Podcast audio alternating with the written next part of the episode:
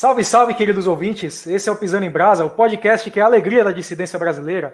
Tivemos um pequeno hiato na semana passada, né? O apresentador ficou de folga aí uma semana, precisa descansar também, mas voltamos aí firme uh, e resistindo uh, aqui no nosso programa, trazendo alegria aí para os lares dissidentes brasileiros. E no episódio de hoje, episódio especialíssimo, porque temos aqui os Founding Fathers da Nova Resistência.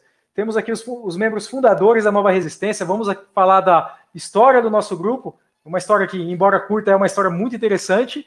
É, e vamos falar da história do nosso grupo e também, de certa forma, a história da dissidência brasileira, né, do pensamento aí, dissidente, nacionalista aqui no Brasil. E para integrar nossa roda de conversa hoje, temos aqui os membros fundadores, né? Uh, temos Rafael Machado, que é o líder da Nova Resistência, é advogado. Uh, vocês já conhecem ele, né? Já participou de outros episódios uh, do Pisando em Brasa. Então, Machado, seja bem-vindo. Salve Nogueira, salve camaradas e companheiros, sejam da Nova Resistência ou não. É, é uma honra estar aqui novamente. A última vez, se eu não me engano, foi no episódio sobre nacional bolchevismo, né? Antes disso, eu participei no, no episódio sobre Nietzsche, né? Tem bastante tempo já. É, mas é isso aí, estamos de volta. Vamos contar aqui a verdadeira história da nova resistência.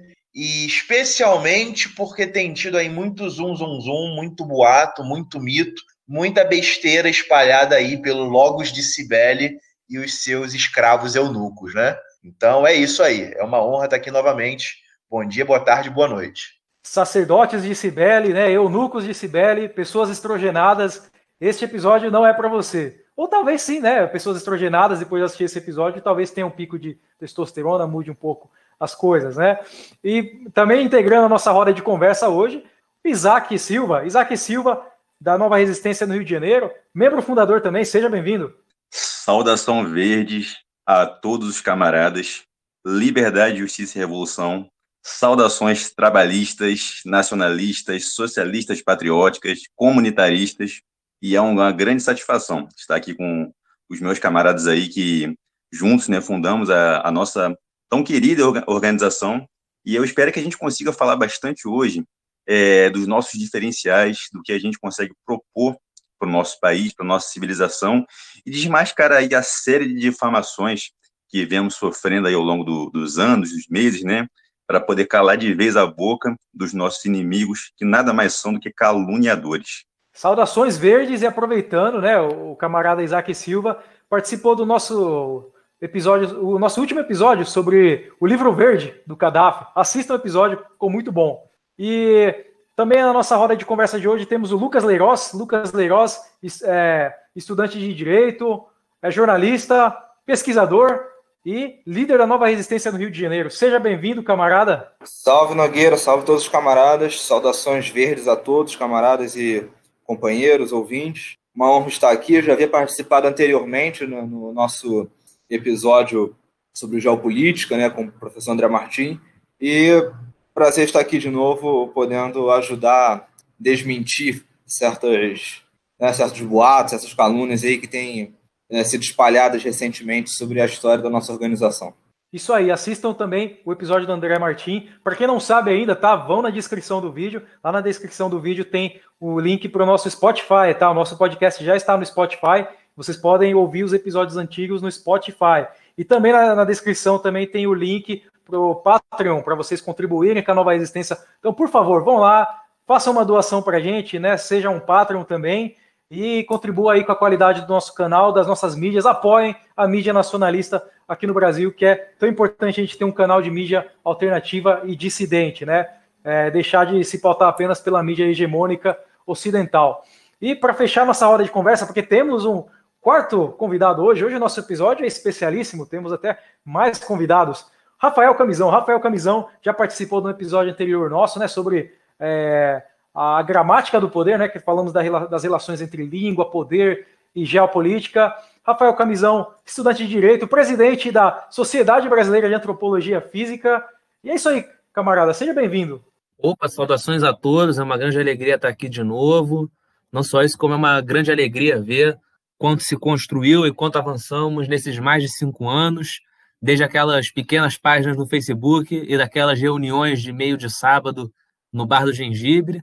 É, mas é, nada posso adicionar ao que já falaram antes, só digo que avançamos e seguiremos avançando, independentemente da latida da cachorrada. Os cães ladram, mas a caravana não para, né? Então vamos lá. Para fazer, mas antes da gente entrar nos detalhes da história da nova resistência, eu gostaria de fazer uma preliminar, porque esse podcast, né, ele se denomina como a alegria da dissidência brasileira.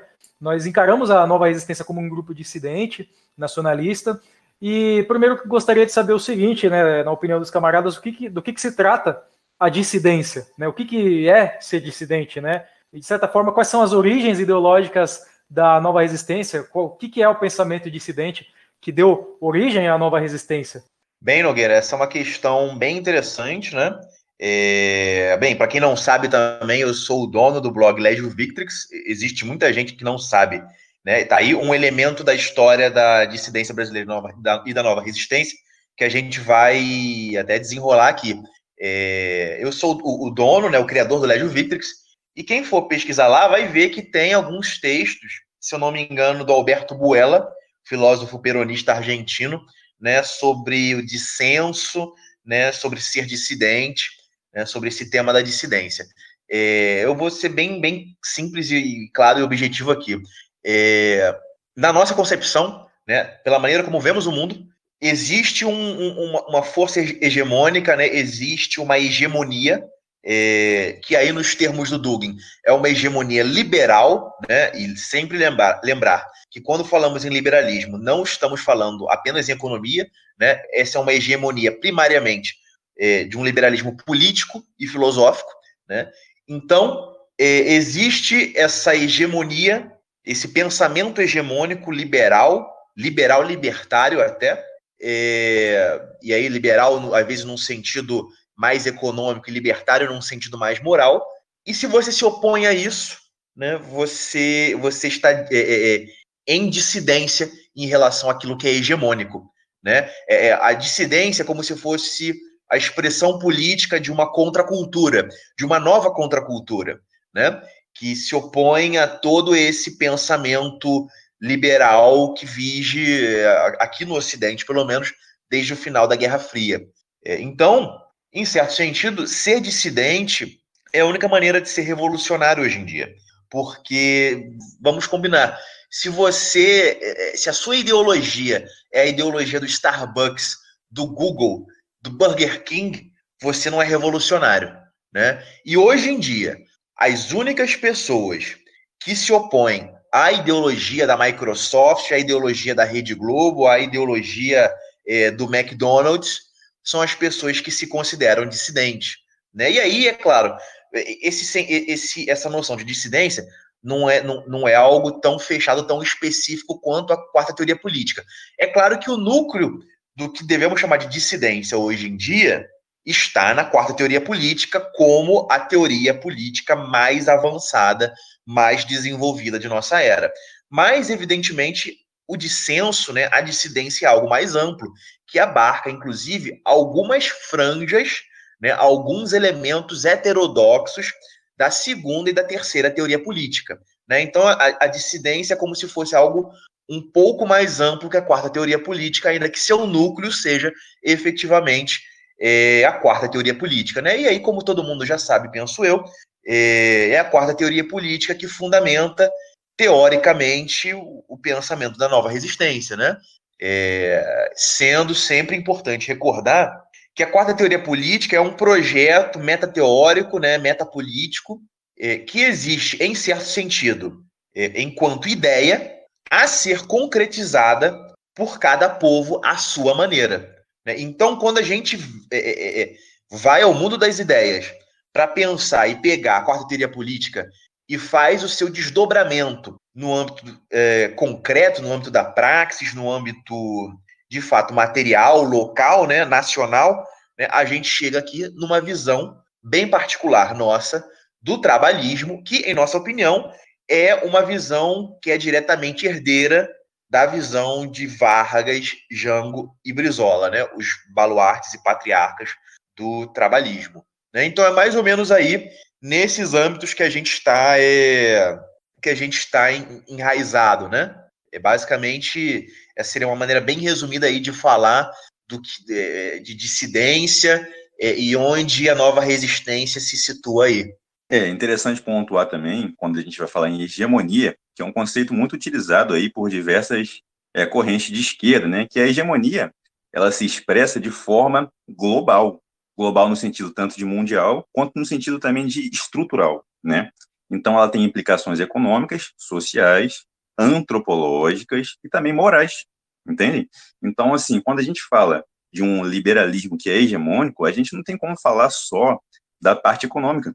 A gente não pode pensar que a moralidade das elites, que a moralidade liberal das elites, que a noção de indivíduo atomizado, cada vez mais difundida pelas mídias, enfim, pela, pelos projetos de arquitetura, pela, pelo modo como o trabalho é visto na sociedade, pelo modo como os relacionamentos eles vão sendo pressionados a, a, a se construírem, tem também um elemento liberal. Então, assim, falar em, em contra-hegemonia, é, sem falar numa, numa, numa dissidência em relação a todos esses níveis de expressão, é impossível, né? E aí que a gente vê, por exemplo, a diferença entre ser dissidente e ser meramente crítico de algumas de alguns elementos do sistema, né? A dissidência, ela é o antissistema absoluto. É o que o camarada Machado uma vez falou e que e ficou muito na minha memória, é o vandalismo do pensamento burguês. Então, enquanto, por exemplo, a gente vê uma série de críticos do sistema é, voando por aí e fazendo suas críticas de forma permitida, a gente vê o professor Dugin, por exemplo, sendo cerceado, sendo perseguido pelo, pelo YouTube, pelo Twitter, tendo suas contas congeladas no, nos Estados Unidos, pessoas da, da, da que militam aí na, na, quarta teoria política sendo perseguidos aí, sendo sancionados por países, né, sendo proibidos de entrar em alguns lugares, enquanto a gente vê uma série de, de críticos pontuais, né, da esquerda liberal, com as suas opiniões completamente permitidas, né? É, a lacrosfera, né, a lacrolândia, ela nunca é cerceada, muito pelo contrário. Ela é como o camarada falou, né? A ideologia da classe dominante é essa, né? Então, assim, não tem como você achar que você é revolucionário se você apoia essas coisas, né? E o ser dissidente é justamente isso, né? É ser contra-hegemônico de forma global, porque se a hegemonia é global e estrutural, a contra-hegemonia também precisa ser global e estrutural. E aí que entra o quê? A dissidência e, particularmente, aí que entra a construção teórica da NR, né, da nova resistência. E é por isso também que a gente consegue atrair tantos inimigos, mesmo que a gente não seja um movimento hostil, que está sempre hostilizando outros movimentos. Porque tem movimentos que são assim, né, que estão sempre hostilizando, entrando em treta, entrando em, em, em problema aí. É, a NR não, a NR é um movimento que faz o, o, trabalho que ela faz e atrai, por sua própria construção ideológica, as hostilidades, por, justamente por isso, porque ela é contra o sistema globalmente, né? não só episodicamente, como, enfim, a maioria desses ditos movimentos revolucionários são. Perfeito. É, a partir do momento em que o liberalismo alcança um estado hegemônico, né, é, hegemônico filosoficamente, culturalmente, é, economicamente, politicamente, né, é, não há mais oposição né, é, parcial ao liberalismo, não há, uma, não há nem aquela dicotomia direita-esquerda, mais uma tecla que nós batemos muito, né? há apenas duas posições, que é o consenso ou dissenso. Ou você consente ali com, com a hegemonia liberal, né? Ou você dissente completamente. É, e a, a, a, dissidência seria justamente isso, né? a oposição né, total, global e estrutural ao liberalismo em todas as suas faces, não mais em uma, é, uma, uma como uma crítica né, é, ocasional, episódica, né, a, a, um liberalismo específico, econômico, político, não, nós fazemos uma oposição estrutural, global, né, tanto que nós batemos muito na tecla de que não há é, liberalismo né, econômico sem né, o, o liberalismo, é, liberalismo, cultural, né, a, que, o, que o acompanha e tudo mais, né, porque nós fazemos oposição global, é, não admitimos nenhuma forma né, de, de liberalismo e consideramos que ele é um mal absoluto. Né, o, o liberalismo é, para nós, justamente isso, mal absoluto a ser combatido em todas as suas faces, em todas as suas manifestações. Não apenas na economia ou na, ou na cultura tudo mais, mas em todas as suas faces, né? É, é, resumindo, né, globalmente, o combate global, né, o dissenso, né, a dissidência é justamente isso, o dissenso global do liberalismo. É uma, uma, uma maneira muito é, interessante e simbólica de resumir o que, que é dissenso, o que é dissidência, né? É que enquanto os outros estão no mais ou menos, no, no vamos sentar, vamos negociar. Né? O nosso pensamento, o dissenso, a dissidência é um grande não, né? é um não absoluto, né? sem comedimento, sem negociação, sem, sem, é é, é, é, é, sem aquela mornidão que é tão típica do pensamento pós-político. É um grande não. Um grande não destruidor para preparar um terreno para um grande sim. Né? E aqui a gente está, evidentemente, falando de maneira nietzschiana, né? numa linha aí do, do Zaratustra de Nietzsche. Né? Mas isso aí é, é isso aí que é dissidência. Ok, maravilha, muito bom. É, é um, um assunto bem complexo, acho, extenso até. Eu acho que daria até um, um episódio especial só para falar sobre o que, que é dissidência. Mas vamos lá, vamos então para a história da nova resistência. Ah, e o seguinte, é, o Alexander Dugin, as ideias do Alexander Dugin foram muito importantes, então, para o nascimento da nova resistência. E eu gostaria de saber como que os camaradas tiveram contato com as ideias de Alexander Dugin e como que foi o contato também com o professor Alexander Dugin. Ele esteve no Brasil, né? Teve o encontro evoliano. Aliás, os encontros evolianos é, foram assim grande, é, uma grande ocasião de, de reunir é, pessoas do pensamento dissidente brasileiro.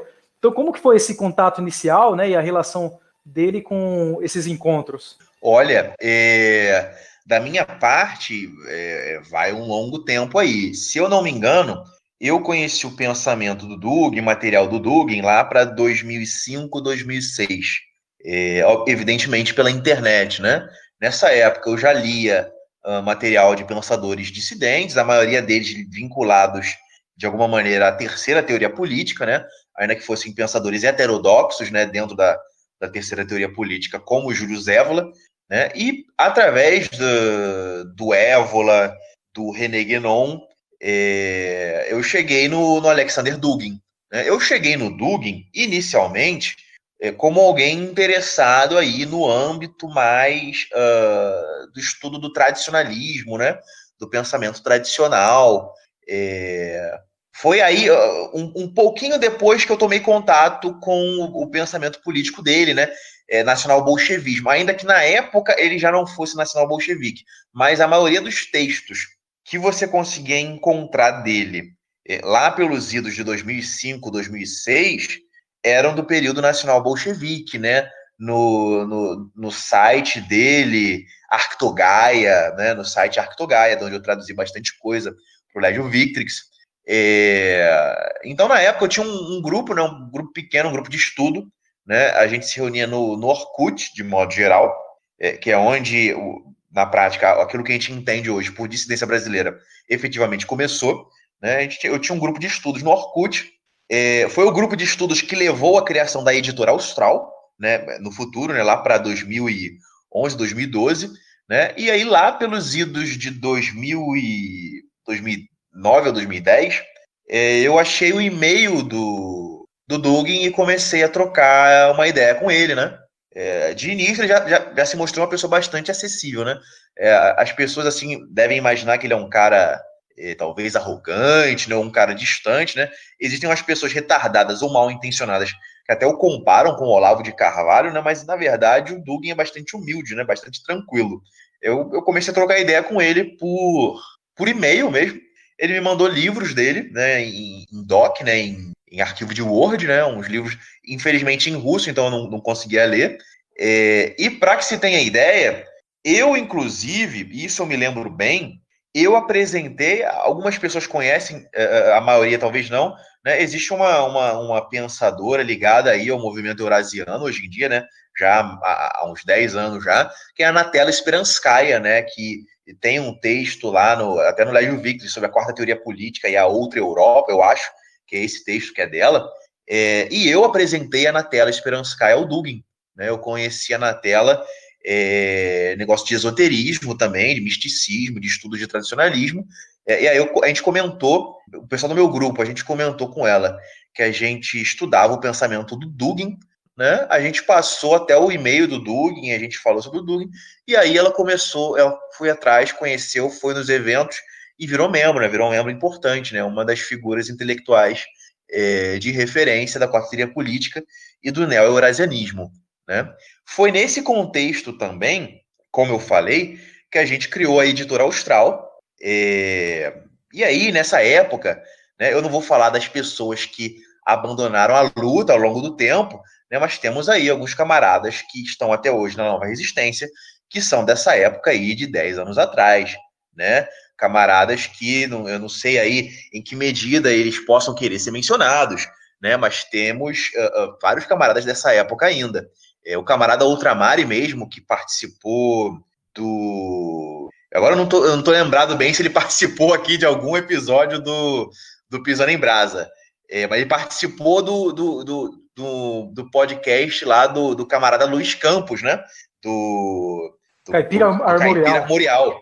Isso, perfeitamente. Ele participou lá do Caipira Armorial, né, do camarada Campos de, de Minas Gerais. Né? Então temos vários camaradas dessa época, né? É, e esse grupo que, que, que, lançou a quarta teoria política né, no Brasil pela primeira vez, é, nós também uh, travamos o contato, né, os contatos necessários para é, é, organizar o chamado Encontro Evoliano de Curitiba. Né? O primeiro encontro evoliano, se eu não me engano, foi o da Paraíba, é, organizado pelo Didimo Matos, né? Vários, várias pessoas conhecem. Se eu não me engano, ele foi em 2000, 2011, eu não tenho certeza, né? Mas aí, alguns meses depois, nós realizamos em Curitiba o, o primeiro encontro evoliano de Curitiba, né? Evento aí muito comentado, ainda que o mais comentado seja o segundo, né? Nesse primeiro evento aí do, de Curitiba, foi, por exemplo, o Marcos Guio, né? Que é o é, editor da Ediciones Heracles, da Argentina, é, que é um evoliano, né? A principal editora evoliana na América Latina, se eu não me engano, presidente do Centro Evoliano das Américas, mas nós eventualmente rompemos com ele porque, segundo a nossa concepção, ele distorce o pensamento de Évola, né?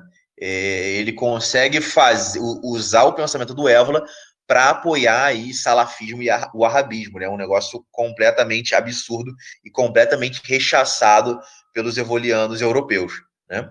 É... Mas aí esse grupo, né, que em 2011 realizou o, esse primeiro evoliano de Curitiba, em 2012, realizou o segundo Evoliano de Curitiba, né, já com a Austral. É, e nesse segundo Evoliano de Curitiba veio o Alexander Dugin. Né? Antes de passar por Curitiba, ele foi em uma outra edição do Evoliano da Paraíba. Né? Ele passou pela, pela UERJ, ele, ele deu uma palestra na UERJ, e em seguida ele deu uma palestra na USP e desceu para Curitiba. Né? É, então, esse, esse, esse tratamento, esse convite, essa, essas relações com o Dugin, da minha parte, vem de muito tempo. E sempre foi algo bastante tranquilo, né? O Dugin sempre foi bastante acessível. É, acessível aí a ponto assim, de, de ser possível considerá-lo, de fato, um amigo mesmo, né? um camarada, né? Que a gente trata aí, ainda que como um, um professor, como alguém que a gente vê é, olho no olho, né? Não é aquela relação aí do Olavo com o pessoal dele, né? Como se fosse um camarada, né? Do tipo que senta numa mesa do bar conosco. Eu lembro que na época o pessoal zombou, ah, o Dugin sentando na mesa de um boteco no Rio de Janeiro. Não, é, é isso aí, o, o Dugin é assim mesmo. Em Curitiba, é, após o Evoliano, quando a gente, a gente foi lá numa, num rodízio, né, ele, ele, ele sentou na mesa com a gente com um guardanapozinho, começou a explicar né, pelos estudos dele de simbologia, né, começou a explicar é, vários aspectos aí da figura do Saci Pererê, do Curupira, coisas assim que a gente nem, nem imaginava. Então é um cara super tranquilo de conversar, super gente boa, né, é, bastante acessível. E, bem, esses eventos foram um marco, né? Hoje em dia são tratados aí como uma espécie de grande conspiração porque foram lá alguns elementos aí é, vinculados ao integralismo ou algo do tipo. E a gente não precisa mentir, nosso rechaço pelo, pela FIB é, é imenso, né? Agora, nós não somos o tipo de pessoa que tem esse comportamento histérico, né? Esse, esse comportamento aí de desumanizar os nossos adversários políticos, né? Os nossos oponentes ou coisa do tipo. Né? Em um evento acadêmico, né, um evento intelectual, não tem problema nenhum em ter esse pessoal ali presente, né? Não quer dizer que haja algum tipo de conluio entre a gente ou qualquer coisa que esse pessoal aí é, da bolha antifa, né, do coiote, desse pessoal aí infra-humano, né, gente covarde aí que se sinto muito, mas se cruzar nosso caminho na rua não, não vai dar muito certo, né? É, não é nada disso, né? Pessoas que foram lá no evento, tal como foram de pessoas nesses evolianos e também no evoliano de 2014, no qual o Doug esteve presente de novo, é, são pessoas que vão lá assistir e é isso, né? Tinha gente de várias orientações ideológicas nesses eventos, inclusive comunistas, né? Anarquistas e de tudo, gente apolítica e por aí vai. É, a minha entrada na, na dissidência, ela vem pelo pensamento do Dugin, obviamente, né? Eu tive contato com o blog Lédio Vicris, e aí, posteriormente, eu conheci o Machado, conheci é, vários camaradas aí que estavam nessa, nessa militância, né? E foi num período que eu me lembro que foi justamente o, no pós-evoliano de 2014. Esse pós-evoliano foi provavelmente o evento mais bombástico aí, porque aí atraiu é, polícia, a comunidade sionista querendo barrar, né? a vinda do Alonso Oral para o Brasil e uma série de polêmicas aí. Mas eu faço a leitura de que depois desse evoliano de, de 2014 que aconteceu em São Paulo, a, a dissidência passou a se organizar para ações mais concretas no plano político. Eu acredito que foi assim. A gente tem as ideias interessantes, a gente tem conceitos inovadores, a gente tem boas perspectivas para o Brasil.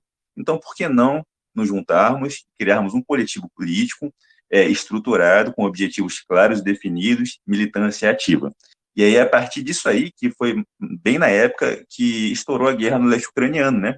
É, numa época onde a ANR existia enquanto projeto, né? Não existia um, não era um movimento ainda fechado, é, público, mas existia uma reunião ali de alguns camaradas que tinham interesse em colocar em prática um projeto metapolítico concreto para o Brasil, um projeto fundamentalmente pautado na quarteira política. E foi um período de efervescência é, interessante, porque o leste, a, a, a, batalha do Donbas, né, a guerra do Donbas, ela é uma guerra caracteristicamente que só pode ser lida a partir da quarta teoria política.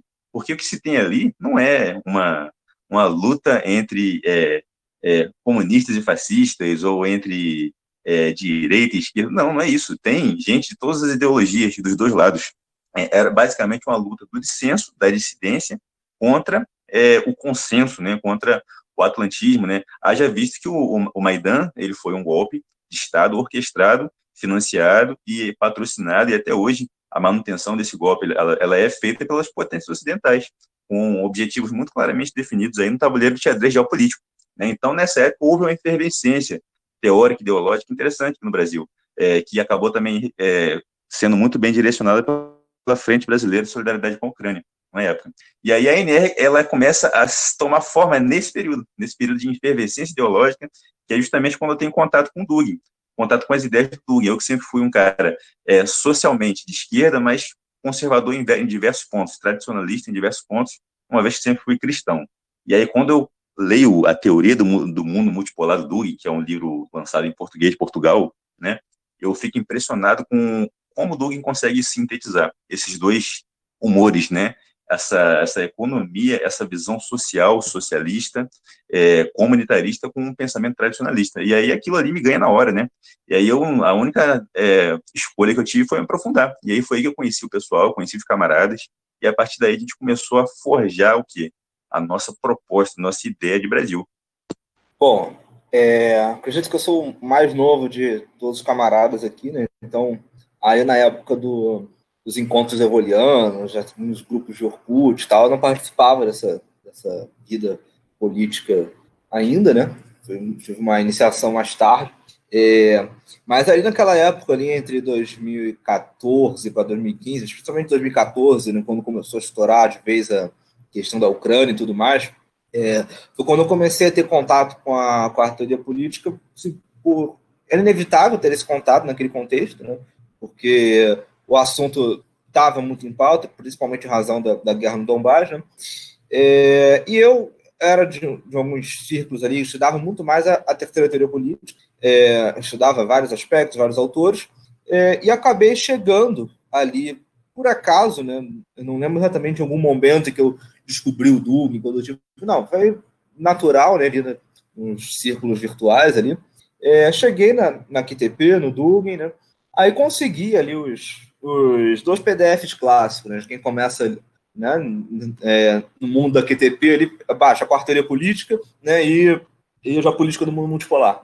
Né? São os, os dois livros ali de iniciação, da maioria da dissidência. E, e aí eu comecei a ler aquilo, foi, foi um, né, um encaixe completo, tudo que eu já pensava ali, todas as, tudo que eu já estudava antes na terceira, terceira teoria política, né, é, e, e, discordava, né, e, e, tinha uma, alguma coisa que me separava da terceira teoria política, não encontrei na quarta. Na quarta era né, o meu pensamento completo ali. Né. É, e foi, fui aprofundando, né, é, automaticamente, foi ali é, aprofundando e nunca mais parei, né. É, e ali, é, dali comecei a ter contato com o camarada Rafael Machado, com, com o Isaac, né, com outras é, pessoas é, é que não são membros fundadores da NR, né, como eu, eu Machado, Isaac Camizão, mas são membros da NR hoje, entraram mais tarde, né, fomos todos nos, nos conhecendo ali na, naquele contexto. É, e eu tenho só a confirmar isso tudo que o camarada Machado falou do, do Dugin, né, do Dugin enquanto pessoa, né, naquela mesma época ali, conheci o pensamento dele, eu comecei a ter contato virtual com o Dugin, né, é, adicionei ele no Facebook e tal. Como... Aí eu mandava mensagem para ele sobre alguma coisa, sobre algum texto, ou, ou pedir alguma orientação e tal. O Dugin é, sempre foi extremamente solícito, continua sendo.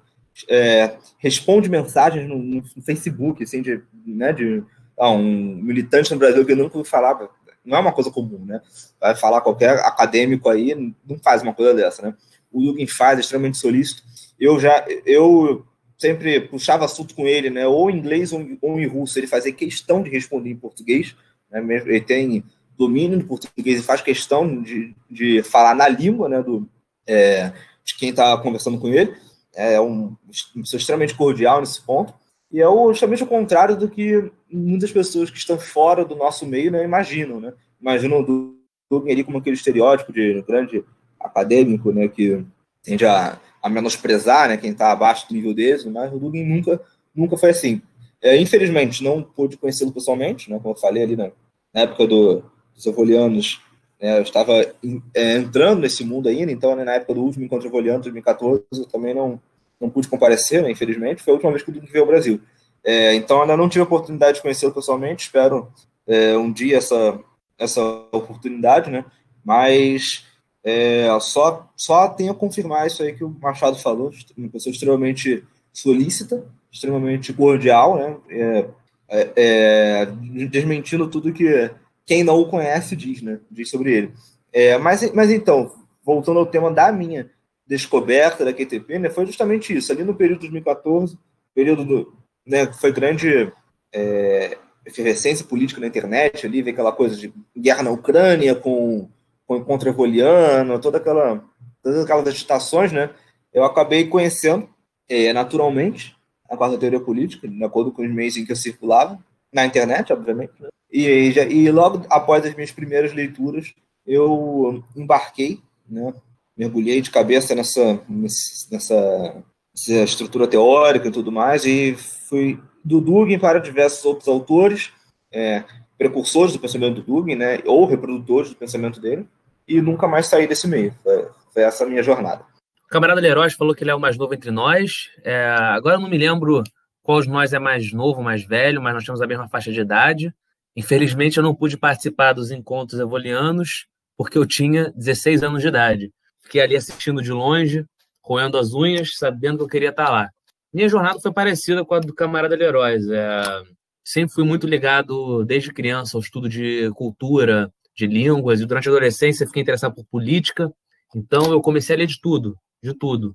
É, desde autores mais clássicos como Marx, Locke, uh, Rousseau, até autores mais extremos como Rothbard ou é, Degrelle, enfim, todo tipo de orientação. E aquilo, para mim, nunca formou uma opinião sólida na minha cabeça, é, parecia uma grande dissonância.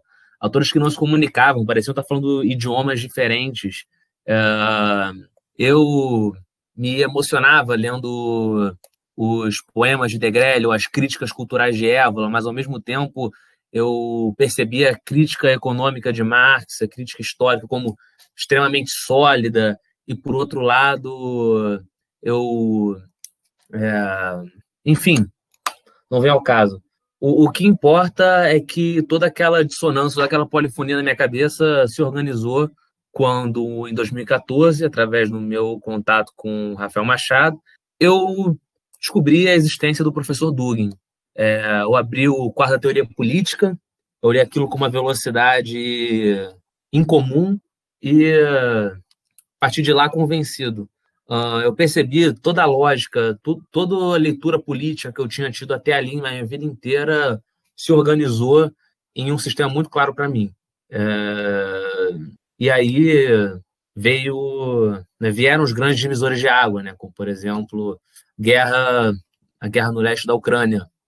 É, ficou muito claro para mim ali é, quando eu vi sionistas e fascistas, caricatos uh, e trotskistas se reunindo de um lado e do outro lado nós tínhamos figuras como, por exemplo, nosso grande herói Rafael Luz Vargas.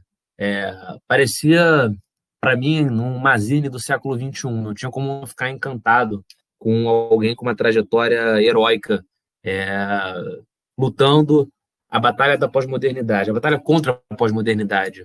Então, nisso eu fui chamado para a Fundação DNR e estou aqui até hoje. Uh, foi uma jornada de bastante evolução, nós continuamos militando, continuamos lendo, trabalhando, ajudando a disseminar a teoria política.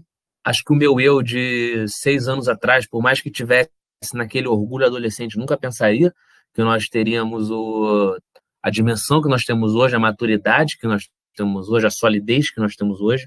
Uh, se o que eu tinha naquela época era uma vontade de é, ir para a Ucrânia dar tiro que nem um videogame, é, hoje em dia, enquanto adulto, eu tenho uma visão muito clara de que nós estamos fazendo é trabalho muito mais pé no chão do que isso. Nós somos um pilar de resistência contra as forças do liberalismo no nosso país, que dá para ver quem está do lado certo. Tem uma coisa que eu gostaria de chamar a atenção é o fato do, do Dugin, né, como os camaradas disseram, ter um conhecimento da língua portuguesa e também é, do fato dele ter falado sobre nossos mitos, sobre o nosso folclore. Né? É, eu participei do Encontro Evoliano em 2014 e me impressionou muito o fato de que o Dugin palestrou em português. Ele fez uma palestra em português lá, é, ele era bem receptivo, tirei foto com ele e tal.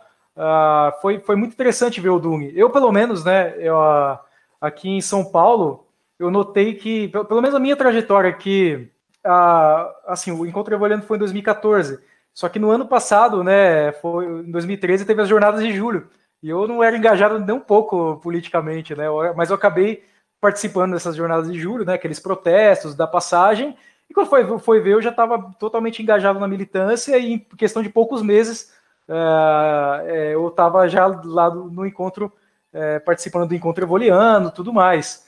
É, então, assim, eu tive em contato com é, o pensamento dissidente, uma coisa que me chamou muita atenção na quarta teoria política, nas ideias do Dugin, porque é, vindo daquela experiência dos protestos, da passagem, que existia uma, uma, um descontentamento generalizado, tanto com a direita quanto com a esquerda, é, que não eram soluções, existia uma, um descontentamento com os partidos em geral.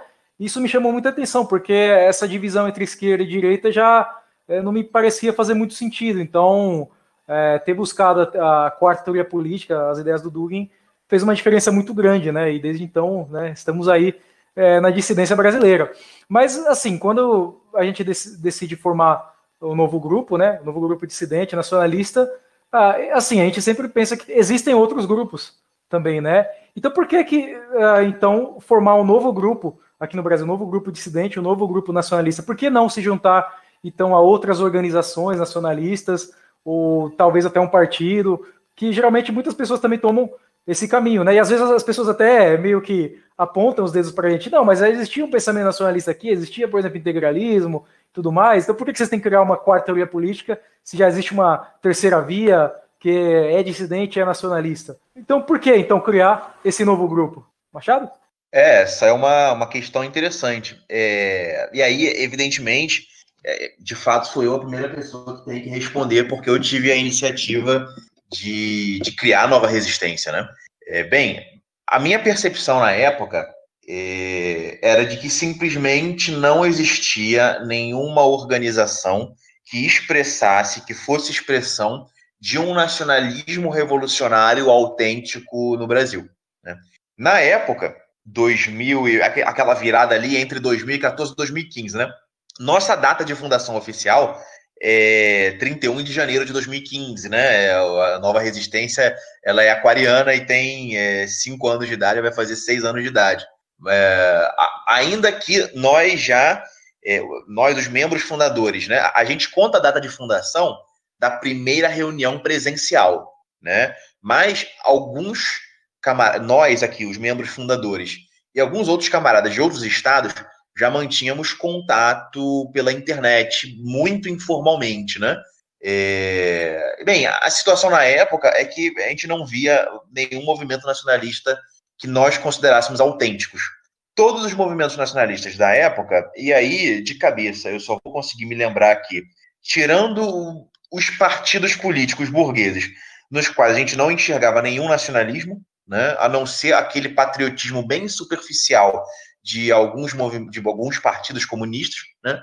Tirando esses, você tinha aí uh, os integralistas, né? Que vamos combinar, é, sempre foram, especialmente hoje em dia, ainda mais, uma formação é, reacionária e que, de fato, tem as suas, entre aspas, críticas ao mundo burguês, ao pensamento burguês, ao espírito burguês, mas essas críticas não se é, é, concretizam em uma praxis antiburguesa. Né? Então, o que a gente via na época era que pô, o pessoal está vendo aí o integralista, né? os integralistas apoiaram em peso, em massa, o Bolsonaro. Né? Antes disso, né? e aí muita gente não vai lembrar, mas eles apoiaram a eleição do Serra, apo, é, é, apoiaram, né, no caso, a candidatura do Serra, apoiaram a candidatura do Aécio Neves, né? Então, eh, você tinha ali uma, um tipo de, de pensamento nacionalista burguês que se dizia nem esquerda nem direita, mas era nem esquerda nem direita, mas na dúvida direita, né? Porque aí o comunismo é satânico, o PT é comunista, etc, etc, etc, né? Eles se dizem anti-Olavete, mas o pensamento é uma espécie de olavetismo sem os elementos aí de seita maluca, é, gnóstica e o que seja. Entendendo? É basicamente um olavetismo light. É, e essa era a situação na época. Né? É, eu não enxergava, naquele momento, nenhum tipo de organização no qual eu me sentiria à vontade. Até porque o nosso o, o tipo de nacionalismo que a gente estava propondo era um tipo novo de nacionalismo. Né? Quando a gente fala a partir de uma quarta teoria política em um nacionalismo, né, a gente está falando de algo que é muito diferente, seja do nacionalismo é, liberal, do nacionalismo comunista, do nacionalismo fascista, né? Tanto que, é, em um sentido mais literal, a quarta teoria política é até crítica do nacionalismo, né? É, de um modo bem genérico, né? Porque o, o pensamento, esse pensamento nacionalista moderno, ele é, evidentemente, é, eivado de, desses, desses aspectos é, desenraizadores, niveladores, né, é, modernizantes em um sentido que não é apenas material, mas também espiritual, né? Então, quando a gente quer falar que um nacionalismo em um sentido positivo, a gente está falando em algo que é mais enraizado, né? É, em um sentido mais comunitário, né?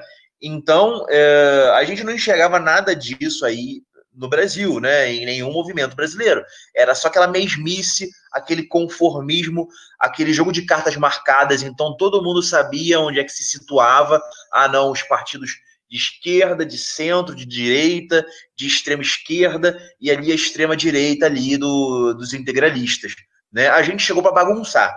Né? A gente chegou para inverter, bagunçar, reverter, misturar, né? desconstruir, reconstruir né, e atrapalhar os planos de todos os outros movimentos e de todas as outras organizações, né? Porque nós não somos conformistas, né? A gente já falou, a gente é dissidente, então a gente está pouco se fudendo para essas caixinhas, não, é, é, é, fulano de um lado, Beltrano de um outro, e todo mundo sabe onde se posiciona, e fica essa mesmice política por anos e anos e décadas e décadas, e não muda porcaria nenhuma.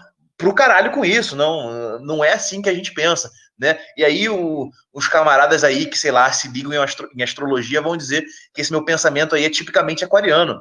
Que seja, é, é, a gente, é, a minha intenção com o surgimento da nova resistência era aniquilar completamente essa mesmice, essa mornidão, essa, esse conformismo que eu via na política brasileira. Né? E aí, é claro, a gente está falando aqui de um grupo que é, entre aspas, pequeno. Mas olha só ali no Twitter. A gente está fazendo é, é, gente de vários movimentos, de vários partidos, de várias mídias tremerem com o, entre aspas, caos que a nossa mera existência causa. Né? As pessoas suam, as pessoas se mijam, as pessoas tremem, as pessoas mal conseguem dormir direito por, pelo mero fato de existirmos. Porque a nossa existência é uma negação do jogo de cartas marcadas. Né? É, e aí o pessoal vem falando em nacional bolchevismo. Nacional bolchevismo já era. Isso aí, o, o pessoal está aprendendo hoje sobre nacional bolchevismo. Eu estava estudando e defendendo nacional bolchevismo 10 anos atrás. Já foi superado, já acabou, já passou. Né? Hoje em dia, as coisas se desenvolveram até chegar na quarta teoria política. Então, os caras estão vindo. Eu já dei três, quatro, cinco voltas na, na pista aí da Fórmula 1, do pensamento político, ideológico, metapolítico e o que seja, né? Então, é, a gente chegou para acabar com essa porcaria toda, né? É, de gente aí conformista, né? Para mim, quando eu vejo um conformista, o cara pode ser anarquista, pode ser comunista, o que seja, eu vejo o mesmo idiota ali, dentuço de óculos fundo de garrafa e gravata borboleta, não importa o quão rebelde, revolucionário o cara se acha. Tá entendendo? Eu estou interessado, sim, é, em pegar a gente, em puxar a gente aí da extrema esquerda, da extrema direita, do extremo centro, das religiões, do anarquismo, do comunismo, do fascismo, da macumba, do catolicismo, de tudo, né? Dentro, evidentemente, de princípios comuns, absolutos, fundamentalmente verdadeiros, né, que falem de fato ao espírito, à alma da nossa nação, do nosso povo, né, e que, é, tal como a gente causa né, esse elemento aí de destruição criadora no mundo ideológico, político ideológico brasileiro, a gente quer levar isso é, é, em um sentido cada vez mais radical, é, extremo e ainda assim popular, até dar fim, até aniquilar absolutamente a estrutura política e econômica desse é, é, mundo burguês do nosso país. Né? Então, a gente está aqui, o pessoal está tentando adivinhar o que a gente está pensando, né? E ficam tentando chutar. É... Ah, não, eles são extrema-direita, são fascistas, são olavetes, são bolsonaristas, são comunistas, não sei o quê. A gente está num nível ideológico, é, cultural, é, inclusive de radicalismo, que vocês não fazem a menor ideia. Tá entendendo? Então, essa aqui é a letra que eu dou, essa, essa é a real. Né? A gente veio para destruir né, esse conformismo ideológico, né, a estrutura material da sociedade burguesa. Nego fica falando, não, eles são anticapitalistas românticos. Não tem porra de anticapitalismo romântico nenhum aqui. A gente é a favor da aniquilação da porra da burguesia. Tá entendendo? É, a gente é a favor da nacionalização de todas as porras de grandes empresas desse país e de revolução agrária armada se necessário. Né? Isso são todas posições públicas né, que a gente tem defendido ano, ano, ano, ano após ano. Né? Então, essa, essa, essa é a realidade. Né? A, a gente via, ó, porcaria, porra, por que, que, que a gente vai fazer numa porcaria de uma organização tipo uma FIB, tá entendendo? Não tem, não, não tem a menor possibilidade né? É um pessoalzinho ali de, daquela fala mansa, oh, meus companheiros, não sei o quê, porque o Plínio Salgado. Plínio Salgado é o caralho, tá entendendo? O, o, o desgraçado apoiou o golpe de 64, tá entendendo? Não, não, isso não existe. O pessoal que vem com esses papos não, não tem a menor noção da realidade, né? Não estão preparados, não só para nos entender, para nos interpretar e muito menos para nos enfrentar. E é por isso que a gente está passando um rolo compressor. Os caras tentando nos cancelar, a gente está rindo à toa. Tenta cancelar a gente, meu amigo. Tenta cancelar a gente. Vocês vão ver o que vai acontecer. Não é igual, é, se eu não me engano, aí um, um camarada falou, o camarada camisão, a gente está crescendo e crescendo e crescendo e crescendo e crescendo. E a gente está rindo, a gente está rindo desse pessoal nos cancelando e tentando cancelar. E a gente está rindo, nossa popularidade crescendo. Porra, Vem cancelar a gente, né? Vem cancelar a gente no Twitter, a gente, a gente, a gente cancele esses desgraçados no mundo real, porque eventualmente é o que vai acontecer. É, hoje mesmo no Twitter apareceu um valentão lá e ele falou, né, que não, você é um fascista, você é um nazista. Eu falei, meu irmão, você fala isso na minha cara? Você consegue falar isso na minha cara? Ele falou, eu falo sim, então tá bom. Tu é de onde? Vamos marcar. E aí o cara simplesmente apagou as publicações dele no Twitter. E é basicamente isso que a gente tem visto aí, né? Teve uma época aí, um evento que a gente foi na UERJ, se não me engano, e a gente foi publicamente, porque a NR sempre se posiciona publicamente. A gente faz questão de ir com as camisas da nova resistência, a gente faz questão de se identificar quando a gente pode, quando dá algum espaço, quando tem algum, algum local para fazer isso. E as pessoas sabem onde a gente se reúne, por exemplo, no Rio de Janeiro, e já apareceu muita gente para querer tirar força, para querer medir força, e o resultado foi sempre o mesmo: sair com raiva entre as pernas, levantar e ir embora. Gritar uma meia dúzia de ofensas, ir para casa e depois falar, ainda contar vitória no Twitter, ainda contar vitória no Facebook, nas redes sociais, de algo que não aconteceu, porque não teria como acontecer. Porque a gente sabe que os nossos detratores são covardes. Nossos detratores, nossos difamadores e caluniadores são covardes, mentirosos, odeiam o Brasil, odeiam a alma brasileira, odeiam a cultura nacional. Uma das únicas organizações no Brasil que ama o Brasil profundamente, em todos os seus aspectos, é a NR. Isso eu não tenho a menor dúvida. Porque não adianta você falar que você apoia a independência nacional se você quer simplesmente destruir, passar um rolo compressor na, na cultura nacional. E isso a gente não faz, a gente é muito sincero, a gente sempre foi muito público em relação a isso. Então não tem conspiração, não tem é, conspiração da, dos fascistas infiltrados, sabe-se lá onde, não tem isso. Tudo que a gente faz é público e claro. E, e, e, ainda assim a gente faz, né? Ainda assim a gente aparece, ainda assim a gente é, a gente é visto, né? Isso só mostra o distanciamento moral que existe entre nós e eles. Perfeito tudo que os camaradas falaram, né? Eu endosso tudo isso. É, e completando né, só a questão da pergunta inicial, né, por que fundar a NR, não se unir uma, uma outra organização já existente e tudo mais? Bom, naquele tempo, né, é, lá é, 2014 ali para 2015, né, o nosso, o nosso horizonte de possibilidades estava aberto ali. É, se fosse o caso de naquela época existir uma organização, né, é, já previamente fundada, a qual nós poderíamos nos filiar para, para divulgar, trazer a quarta teoria política para o Brasil, talvez fosse uma possibilidade naquela época. Mas não existia e continua sem existir. Né? Nós descartamos qualquer possibilidade né, de alinhar o nosso pensamento com qualquer outra organização é, política existente no, no, Brasil, tanto naquela época quanto agora. Só existe em R né, de organização é, política que seja de fato né, nacionalista, né, com um nacionalismo não no sentido de nacionalismo moderno, de né, defesa do Estado-nação moderno, tudo mais, né, aquele nacionalismo estreito, né, de típico da, da, né, da obsolescência da, da terceira teoria política, né, mas o nacionalismo como nós defendemos, né, o, o nacionalismo tríplice, né, o nacionalismo car, é, carnal, regional, né, é, nacional e continental, o né, nacionalismo da que, que visa até superar o próprio Estado, né, construir né, um, um, a, a, pátria grande, o império e tudo mais. Né? É, nenhuma organização política estava, é, na época, compatível por, com isso, né? e até hoje o cenário não mudou. O cenário, só existe a NR como organização política dissidente é, no Brasil, né? É, que está na América Latina inteira, né? É, pelo menos uma organização de expressão.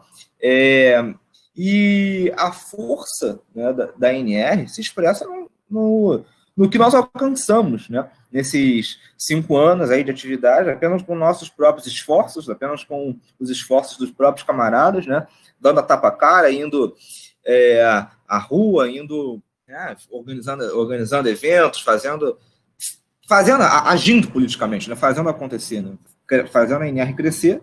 Né, é, é, pela ação, né? tomando o céu de assalto. Né? É isso que nós fizemos durante cinco anos e estão aí os nossos resultados, pelos nossos próprios esforços. Nesse pouco curto né, período de existência, nós alcançamos isso tudo. E nada vai nos parar, nós vamos continuar crescendo, né? E, e só existe. Só, existem dois caminhos né, para os nossos opositores, né? Ou é, se aliar em NR, ou mudar seu pensamento, né?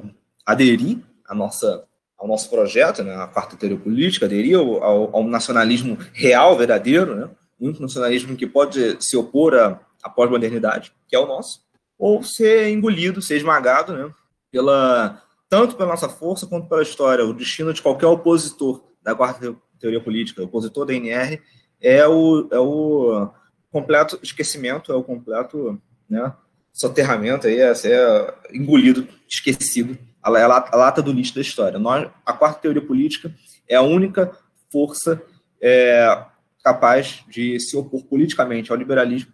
Todas as outras é, alternativas, entre aspas, iliberais, né, porque eram alternativas modernas, então eram revisões né, do, do liberalismo, né, todas elas morreram. E o que existe é a quarta teoria política. E a quarta teoria política no Brasil é a NR. Né? Não havia outra opção em 2015, não há outra opção hoje nem nunca haverá. É a NR, não há quarta teoria política. Logo, não há sequer nacionalismo fora da NR. A NR é, é a única opção para quem de fato deseja se opor ao liberalismo e à pós-modernidade. Tudo pela NR, dentro da NR, nada fora da NR. O Brasileiros falou muito bem, difícil acrescentar alguma coisa a isso, mas vejam bem, nós não somos, nós não somos uma organização sectária, nós sempre estivemos muito abertos a dar as mãos com quem está do nosso lado, a ter companheiros de viagem. Mas assim, se você está fora da NR, a gente já vai se perguntar por que, que você está fora, por que, que você não se juntou ainda? Que, é... Porque, no, no, fundo, no, no fundo, honestamente, quem vê a nossa organização crescendo e resolve fazer mais uma página de movimento nacionalista no Facebook, ou resolve entrar é, para alguma dessas organizações patéticas, ou as que o Leroy uh, já citou, ou outras que é melhor a gente é, nem trazer o nome à tona. O que, que você está fazendo? Ou é NR ou é liberalismo.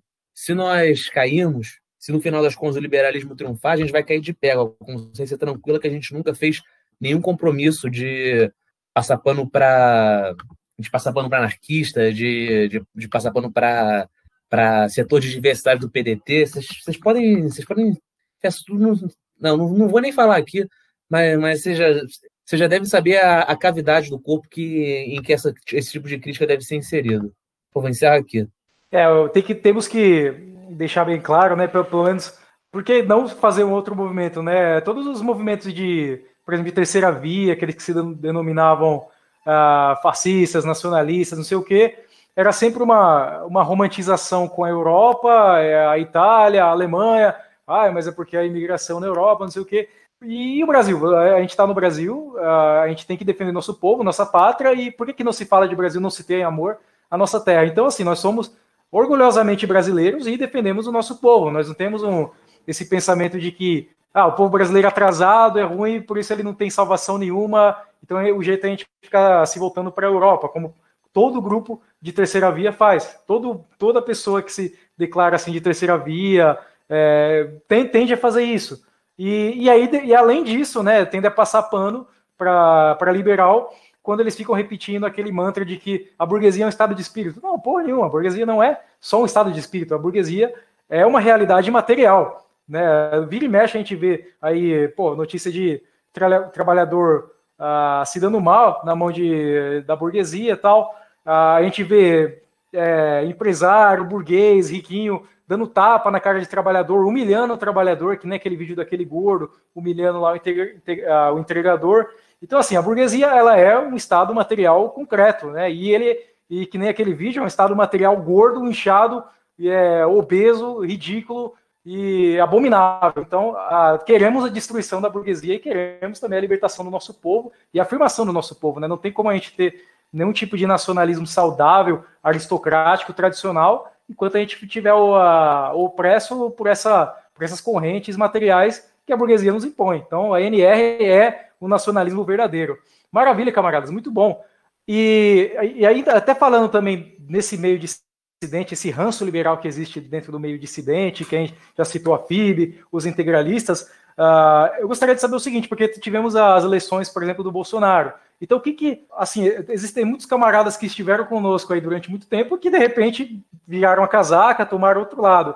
Então, o que que isso revela, assim, para a NR, né? Que lição isso nos dá de, desses movimentos que se consideram nacionalistas, essas pessoas que se consideram dissidentes, que, de repente, viraram a casaca e decidiram, então, apoiar o governo do Bolsonaro? É, eu acho que no caso da Nova Resistência foram, acho que umas duas ou três pessoas no máximo que saíram da, da nossa organização por conta do Bolsonaro, né? Isso aí é fragilidade ideológica. A pessoa não tem nenhuma firmeza seja ideológica, seja de caráter ou até mesmo espiritual. Agora, é, fora da nova resistência, a gente viu isso praticamente em massa. Né? Isso aí foi um, um fenômeno que é, afetou, que, que é, abarcou praticamente todas as organizações brasileiras que se dizem nacionalistas, com exceção das que se consideram de esquerda, né, evidentemente.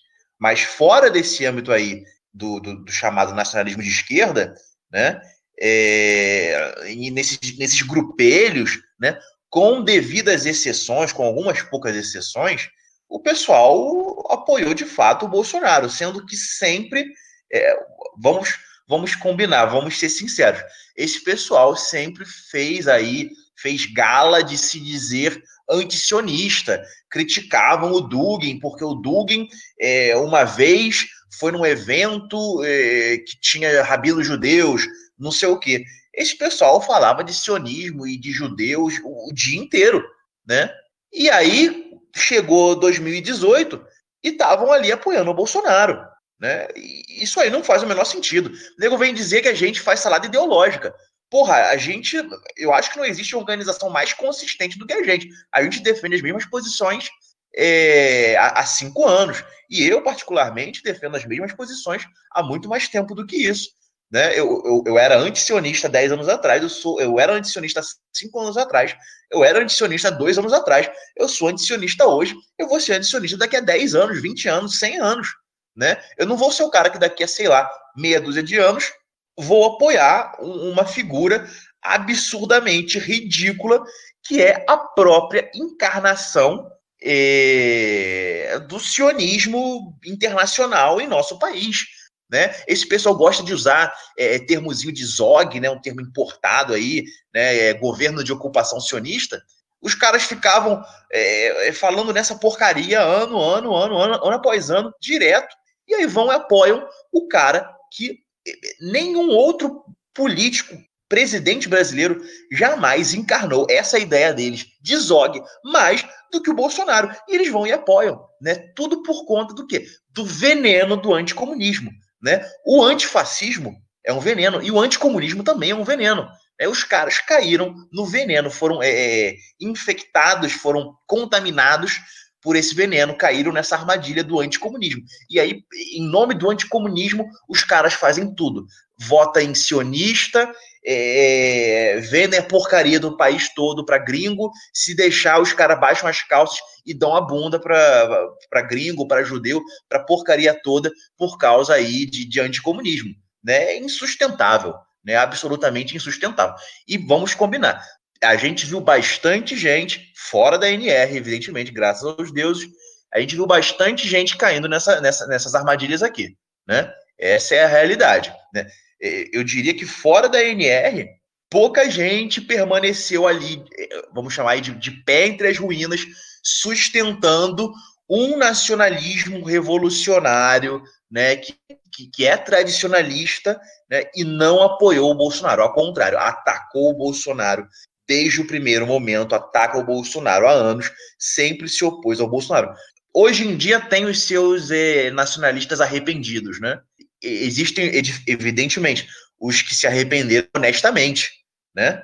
É, tem os que se arrependeram honestamente, inclusive aí voltaram a se aproximar da nova resistência.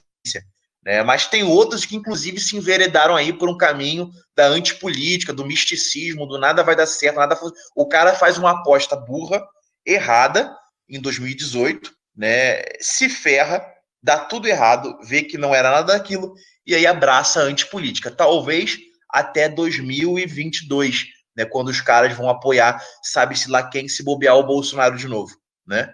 Mas essa aí é, é, esse foi o percurso aí é, recente, né, né, por assim dizer, na cena nacionalista brasileira. Então, assim, a, a, quarta teoria política ela propõe uma superação das ideologias políticas da modernidade, né? A primeira teoria política, o liberalismo, obviamente. A segunda teoria política, o socialismo, o comunismo. E o fascismo, né, que a gente já discutiu aí com esses movimentos caricatos que não vão para lugar nenhum e que, inclusive, foram cooptados por essa onda sionista liberal, né? O cara que é antisionista e apoia o governo mais sionista da história do Brasil. Mas eu gostaria de saber o seguinte: e a relação, então, da NR com a esquerda? A gente tem muitos militantes que vieram uh, da esquerda por uma insatisfação com os caminhos que a esquerda estava uh, tomando, ou, ou não? Talvez eles ainda sejam uma, uma minoria entre nós. É, na NR tem camaradas, sim, que vieram de um nacionalismo de esquerda ou até da segunda teoria política, como é o meu caso. A minha formação ideológica inicial foi no marxismo, foi na doutrina marxista. E, como eu falei, eu tinha sempre tive um pensamento social aguçado, mas com elementos tradicionalistas. Né? Então, eu sempre fui um marxista heterodoxo. Então, tem vários camaradas assim. Assim, eu acho que da esquerda é, a gente tem relações muito é, que variam muito, né? Tem alguns esquerdistas, alguns movimentos de esquerda que é, sabem, não, não concordam com nossas posições em geral, mas reconhe nos reconhecem como um movimento patriótico e nacionalista legítimo, que tem posições anti-imperialistas e populares dentro do contexto do terceiro mundo. Mas a esquerda pós-moderna, em geral, ela não sabe, como o Machado até falou agora há pouco, né, ela não sabe analisar NR e entender NR. Ela entra em contato com, com o texto do Dugin, ou então com o texto da NR, e a pessoa simplesmente entra em parafuso, ela entra em colapso, ela testa uma série de teorias de conspiração dignas de Olavo de Carvalho, e, no fundo, a conclusão, a conclusão é que ela chega é fascismo, é um neofascismo, um fascismo revisitado, e o que chega a ser é, muito escroto, muito tosco em vários, em vários níveis, né, porque se a gente for pensar na definição de fascismo da, da esquerda em geral, né, da, do, do, marxismo, do comunismo, a INR não se aplica, não se encaixaria nessa definição, né, que é ali um movimento de classe média, é, ali fundamentado na, na, na, violência contra o proletariado e para garantir a sobrevivência do capitalismo em decadência. A ANR é um movimento fundamentalmente é, composto por, por trabalhadores, servidores públicos, professores, é, operários, é, pequenos ali empreendedores em, em, alguns casos, né? E então assim nem para a definição da esquerda de fascismo a gente a gente entra, né? Então assim, mas essa esquerda pós-moderna, etc., ela só consegue fazer essa leitura da NR, né? E, em geral, ela teme, teme o nosso avanço, por isso que o Machado falou, porque a gente diz um sonoro não para a cultura dela, para a ideologia dessa esquerda, para os valores dessa esquerda, e diz um sonoro sim para os valores do povo, que essa esquerda, evidentemente, e isso aí é até redundante falar, está em, em, em contradição há muitos anos. É, eu, eu, me parece, né, dentro das fileiras da nova resistência, existe uma proporção que segue, inclusive, a maneira como a quarta teoria política avalia as outras teorias políticas, né? É, existe mais gente que veio da terceira teoria política, né? De, de, de vários tipos de, de, de, manifestação, de expressão de uma terceira teoria política, né? E existe também um, um setor razoavelmente forte, mas menor, que veio da segunda teoria política, né? O próprio Isaac se encontra entre esses, né? Tem vários outros camaradas que vieram da segunda teoria política. É, o, o, que é natural, a gente considera é, isso razoavelmente natural. Menos natural seriam camaradas vindo do liberalismo, né? De cabeça, assim, eu não vou conseguir me recordar. É, a impressão que eu tenho é, é que o pessoal chega a um ponto que é, tem uma desilusão, né? Com, com, com essa esquerda. A, a pessoa ela já sentia intimamente que aquilo ali não ia para frente. Né? Não é uma mera decepção, não é como se fosse algo mera, entre aspas, como se fosse uma decepção amorosa. A pessoa vê que aquilo ali, é, apesar de ter bastante coisa interessante, não tem, não tem os fundamentos certos e não está projetando para o futuro é, um tipo de mundo que é efetivamente tão interessante assim, né? Então, é, isso acontece principalmente com os camaradas que vieram da esquerda, né, que vieram do, do comunismo, do socialismo, é, e que eram pessoas religiosas. Né? Se você é uma pessoa religiosa, na segunda teoria política, vamos combinar, você é um peixe fora d'água. Né? Você é um peixe fora d'água. Né? Então, o que acontece é, é que a pessoa ela percebe isso. Ela não saiu antes porque não conhecia a quarta teoria política. Quando conhece a quarta teoria política, ela sai. Quem não sai é por medo de, de, de, de pressão, né? peer pressure, né? pressão dos coleguinhas, de ser cancelado na universidade. Isso também a gente vê, né, pessoalzinho que é simpático a nós, mas tem medo né? Tem medo de ser cancelado, tem medo de perder a amizade e, e por aí vai. Mas é, é, sabe que o, que o materialismo, que é típico da segunda teoria política, é um beco sem saída, é um caminho é, sem saída que não leva a lugar nenhum. É, eu, como estudava mais a terceira teoria política, né, é, fui me aproximando mais da quarta, né, é, mas já expliquei até naturalmente, conhecendo né, ali na, naquele meio ali de 2014 e tudo mais, só que o que me fez né, ficar, de fato, é, insatisfeito ali, né, com a terceira teoria política né, é, e buscar algo novo, encontrar isso na quarta, foi justamente uma descoberta da segunda teoria política. Né? Eu tinha muita aquela rejeição natural, né, comunismo e tudo mais, é, mas era algo muito mais instintivo do que uma, uma rejeição teórica, né, uma ideológica de fato, uma compreensão e negação, né. É, e eu, quando eu comecei de fato a, a estudar a, a, segunda teoria política enquanto teoria, né, a ler os, os autores e tudo mais, eu instintivamente, né, naturalmente comecei a, a, a formar né, um, um, pensamento que poderia chamar nacional bolchevique, né. Eu era um, de fato nacional bolchevique ali é, já mesmo, mesmo sem conhecer né, a história do Partido Nacional Bolchevique e tudo mais, né, o que eu pensava né, já poderia se chamar de o, a, a proto-QTP, né, ali, o projeto anterior à parceria política, que é o, a junção dos aspectos heterodoxos né, da segunda e terceira teoria. É, e foi assim que eu dei um salto em direção à quarta teoria, né, é, partindo da terceira, né, fazendo um retorno ali, conhecendo a segunda, né, e pulando para algo novo ali que que não era tão novo mais na minha época, né? Mas, mas enfim, mas algo que eu fui descobrindo naquela época. E ali descobrindo as fraquezas né, das, duas, das duas teorias é, anteriores, né? É, aderindo posteriormente à quarta.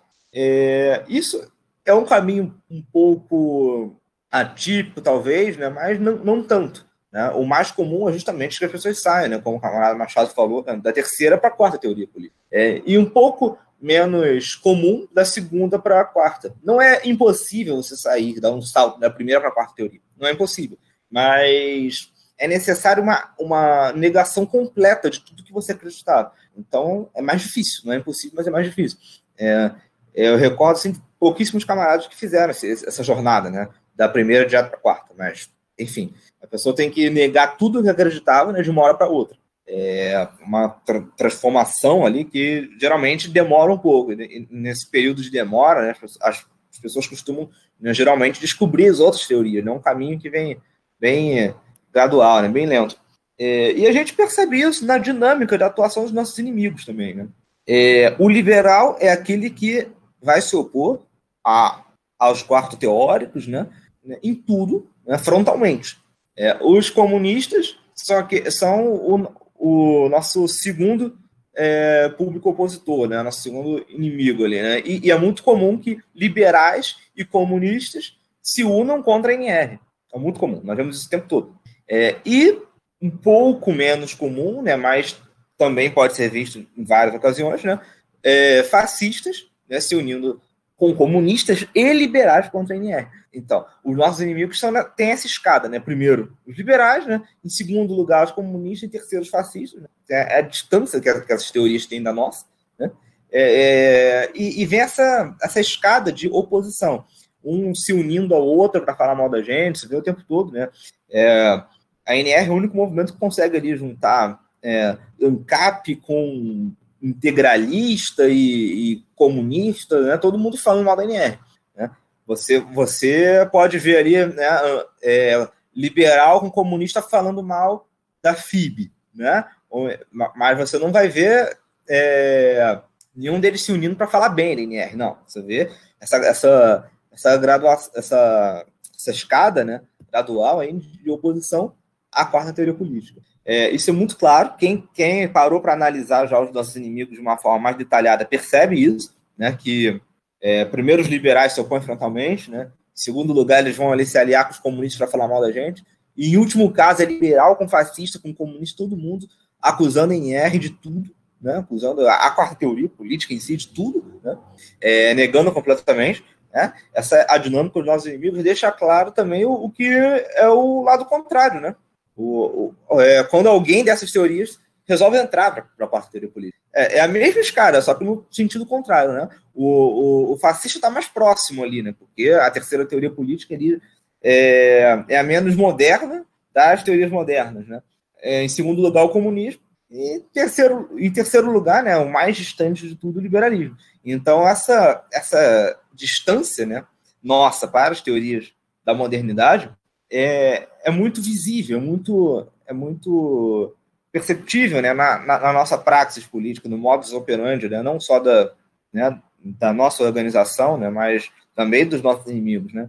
Então, esse é o grau de distância, isso se aplica né, tanto, a, tanto à esquerda, né, então, esquerda ali significando comuni, comuni, uh, comunismo né, em sentido amplo, né, segundo teoria política, né, é, quanto, entre aspas, a direita, né, significando né, tanto fascismo quanto liberalismo, né, o que quer que seja. Né, nós temos esse grau de distância muito bem definido, né, e, e os nossos, tanto os nossos prospectos, nossos candidatos, quanto os nossos inimigos, né, vão se aproximando ou se distanciando mais, né, justamente nessa escada de, de oposição que há em relação à quarta teoria política, né, pelas teorias da modernidade. É para dar um, um exemplo dessa distância curta é, entre as teorias e para se juntar à quarta teoria a política e a nova existência aqui em São Paulo, né? Eu tinha antigamente o tinha o nosso grupo aqui dissidente que era a Ação Identitária Paulista, que era um grupo de terceira teoria política. A gente era muito inspirado pelas obras do fascismo italiano, tudo mais. Só que é, começou a ter alguma coisa faltando que, ah, não sei, a gente começou a ver algumas incoerências, alguns problemas ah, nessas teorias aí de terceira via e decidimos finalmente se juntar à NR, a Ação Identitária Paulista se juntou totalmente à Nova Resistência, hoje estamos aí ativos na Nova Resistência, se você conheceu esse grupo antigamente aqui em São Paulo, saiba, saiba que estamos hoje na Nova Resistência e junte-se à Nova Resistência também. Né? É, era uma ponte muito curta a ser cruzada. Se você sente estar próximo da gente, se você sente que o seu movimento está próximo da gente, se aproxima da gente. Nós somos abertos, nós cuidamos, por incrível que pareça, nós cuidamos muito bem dos nossos prospectos. É, nós estamos sempre aqui para acolher vocês. E, ao contrário do seu do que diz o seu amigo anarquista, que tem um movimento de três pessoas, que se separou do outro movimento de três pessoas, nós não somos sectários, nós não somos seita. É, então, é isso aí. Sigam o exemplo da ação identitária paulista. Como o camarada Machado falou mais cedo, nós temos de tudo dentro da organização, todo tipo de uh, passado ideológico, de credo religioso, uh, de estilo de vida, classe social, ofício, idade. Não é isso, não é por acaso. Isso é simplesmente porque se uh, porque nós, nós não estamos procurando apelar a nada além de simplesmente a luta por continuar sendo um brasileiro. É, para mim, isso na minha cabeça é muito simples. É como, como o camarada Camisão falou, é, na prática, a nova resistência é como se fosse praticamente uma família mesmo, né?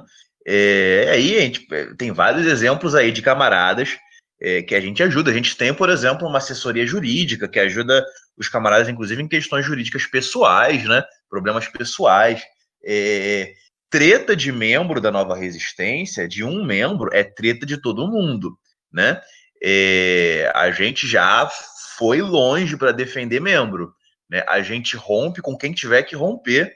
Se é, é, é algum membro nosso, algum camarada nosso é, é, for atacado, for ofendido, não tem meio termo, não tem. Vamos conversar é, quem ofende um dos nossos ofende todo mundo, né? É entre aspas, né? Em todos, em vários sentidos, como se fosse uma família, né? E, e não foi só a ação identitária paulista que, que entrou para a nova resistência, né? Tem muita gente que, que lembra uh, que lá para, se eu não me engano, 2016, 2017, existia um outro movimento de quarta teoria política no Brasil, que era o Avante, né? é, 90% dos membros do Avante entraram para a Nova Resistência, né? O Avante acabou, mas praticamente todos os membros do Avante entraram para a Nova Resistência, né? É, hoje em dia a gente tem camaradas que vieram de vários outros movimentos, vários partidos, é, alguns, alguns de esquerda, inclusive. É, existe gente que abandonou, abandonou aí esses meios é, é, antifas, né? Existe gente que abandonou o, os meios do outro lado diametralmente oposto, né? Do, dos skinheads ou sei lá o quê. e a gente traz, né? Nós não somos sectários. É claro, com isso a gente quer dizer que a gente é, é, é, traz quem abandonou os seus posicionamentos políticos equivocados do passado, né?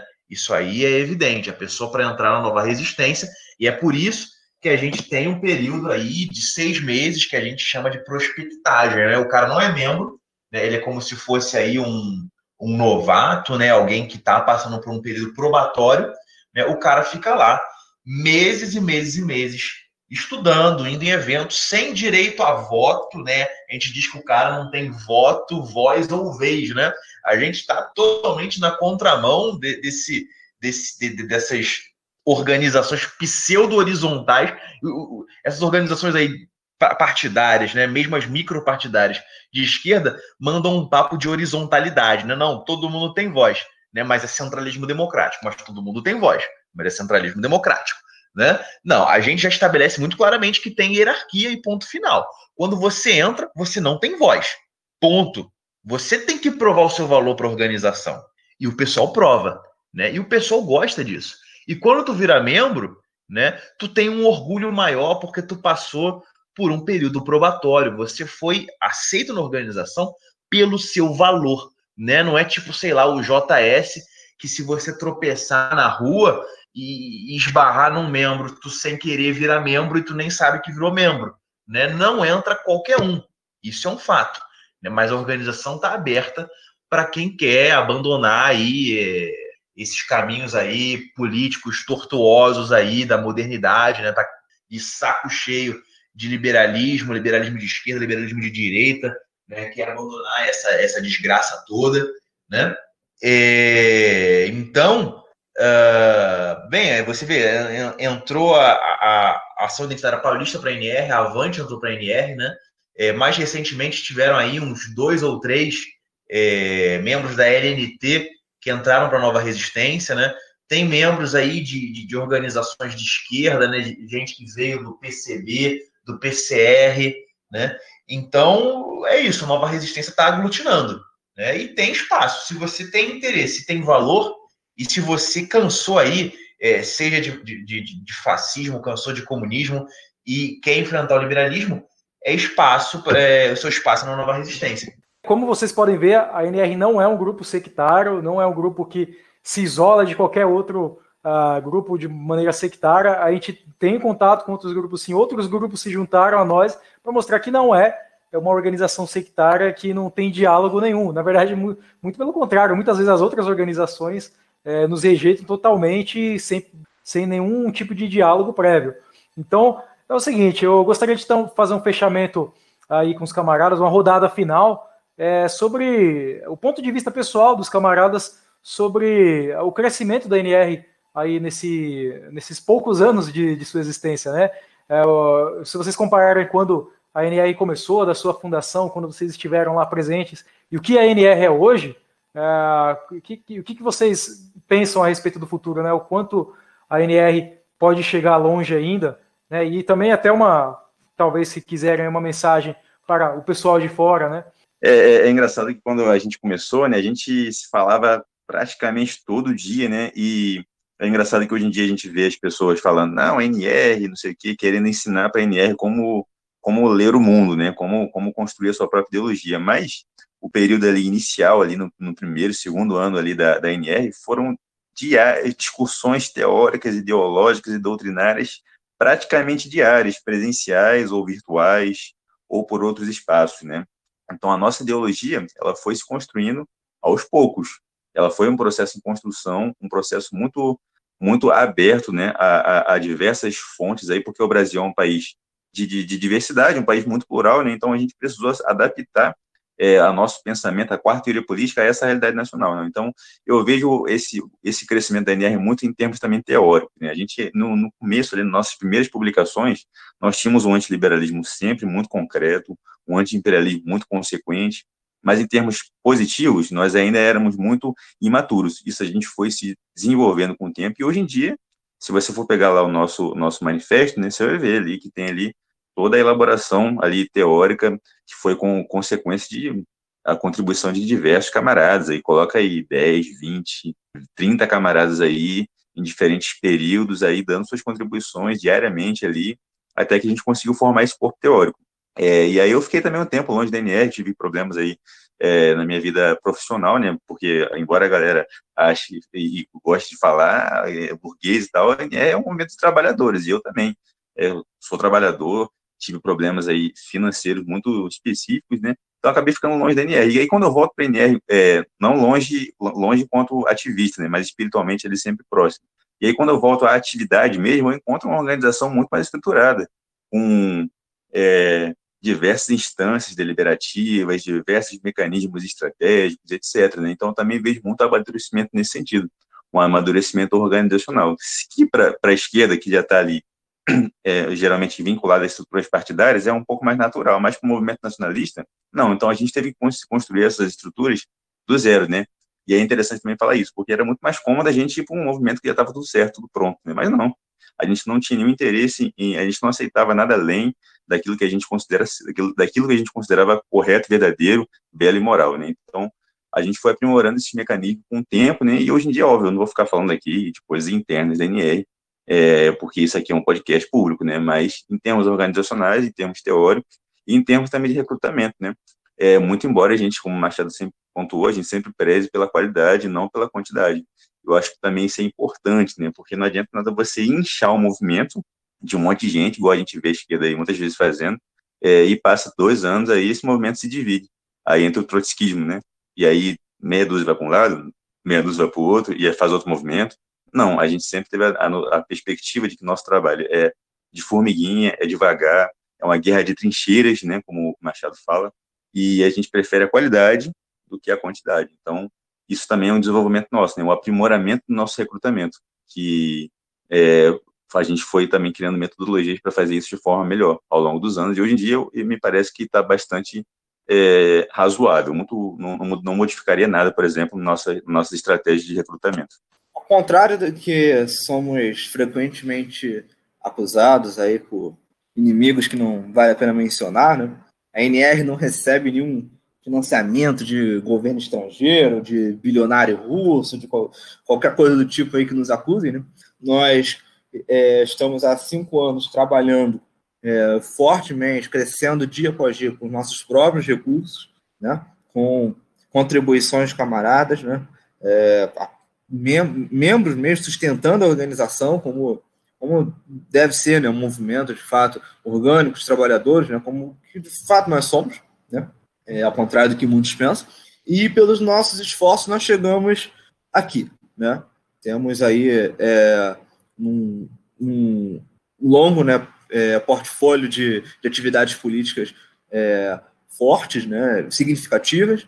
É, conseguimos já é, inserir camaradas em diversas é, atividades de, de, relevância, enviamos representantes para eventos no exterior, conseguimos é, organizar eventos em embaixadas, em universidades, criar grupos de estudos acadêmicos, né, tudo isso, tudo isso com nossos próprios esforços, é, sem, sem qualquer tipo de ajuda externa, né, e se chegamos até aqui, que, que pode nos parar, né, o que, o que vai nos que vai nos, nos impedir. O, meio mais meio caminho andado para a vitória nós já conseguimos. Né? A metade do caminho já foi percorrido, nós criamos algo do zero né? e chegamos aqui. A partir daqui, né, o, é o desenvolvimento natural das coisas que, da mesma forma que é, apenas com o nosso próprio trabalho nós chegamos aqui, apenas com o nosso próprio trabalho nós vamos, vamos ganhar o Brasil, ganhar o mundo. Né?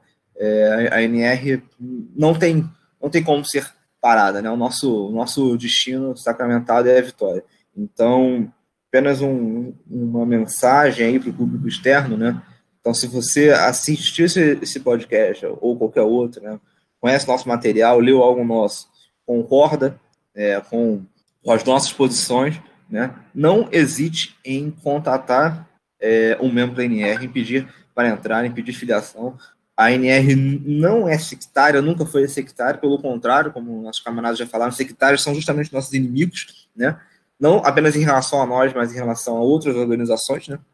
É, nós nunca fomos sectários, sempre dialogamos com, com é, membros de outras teorias políticas. Aliás, nós nascemos disso, nós nascemos da, né, da, da computação né, de, de, de pessoas que venham de outras posições, até porque nós temos uma posição nova, se você for olhar, né, o, o, o Grandes Tratados, com a teoria política mesmo, né, o livro do professor Duque foi lançado em 2010, então nós temos aí 10 anos de, de história teórica, né? Então, como é que nós vamos é, competir do nada aí com né, o comunismo aí vem do século XIX, fascismo vem do começo do século XX, então é, as nossas posições é, devem ser inseridas justamente a partir do, do dissenso das outras teorias, da heterodoxia em relação às outras, às outras teorias. Então, o nosso trabalho não tem como ser sectário. Né? O sectarismo é, é o modus operandi anti-NR. Né? A NR nunca poderia ser sectária na vida, nunca foi, né? nunca será. É, e o nosso crescimento vem justamente disso. Vem justamente do, do, do diálogo é, com possíveis camaradas de todas as outras é, visões e organizações.